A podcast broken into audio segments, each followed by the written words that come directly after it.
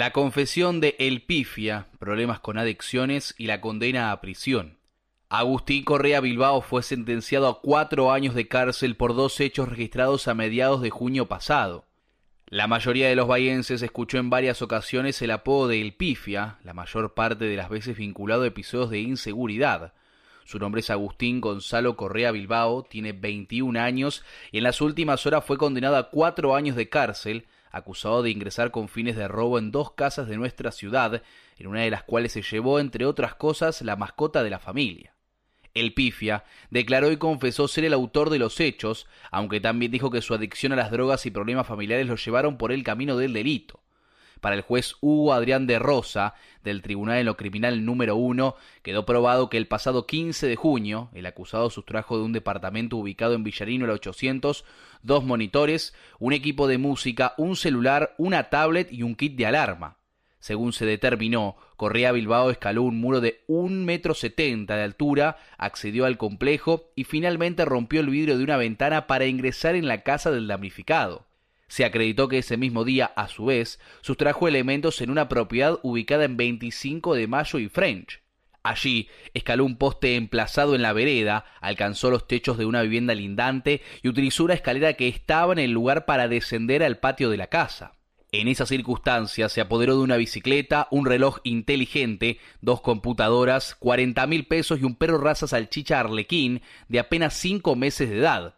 Durante el debate, el acusado declaró y admitió su responsabilidad en los hechos que le atribuyó la Fiscalía a cargo del doctor Marcelo Romero Jardín. Asesorado por el defensor oficial Augusto Duprat, admitió que ingresó con fines de robo en ambas viviendas y que actuó solo. Dijo que para ese entonces tenía una vida complicada por el consumo de cocaína desde los 15 años. Comentó que actualmente tiene 23 y una situación familiar conflictiva, por lo que recurrió al delito para poder consumir, por lo que aquello que robaba lo usaba para eso. Relató que en noviembre del año pasado había recuperado la libertad y que su padre falleció hace cinco meses. Agregó que le cayó todo eso y que quiere cambiar de vida aclarando que es muy difícil salir de las drogas.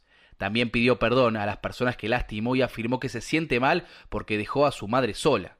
Por último, refirió que los objetos sustraídos fueron vendidos inmediatamente y que el perro fue recuperado. Captado por la cámara. El propietario de la vivienda de Villarino el 800 dijo que cuando llegó a su casa observó la persiana y la ventana rota, además de un desorden generalizado en el interior. Describió que las cámaras de seguridad registraron el momento en el que el delincuente, a quien conocía, saltó el paredón y llegó hasta el departamento. Comentó que algunos de los elementos no los pudo recuperar y que la plata que le pagó el seguro no le alcanzó para volver a adquirirlos. Mediante las imágenes tomadas de la cámara de seguridad, se observa al causante ingresar caminando por el pasillo del inmueble, tocando timbre y pasando por debajo de las cámaras, indicó el fallo.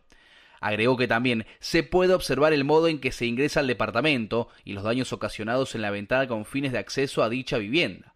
En tanto, la otra damnificada, quien reside en el barrio San Martín, dijo que esa noche regresó a su casa y observó puertas y ventanas abiertas.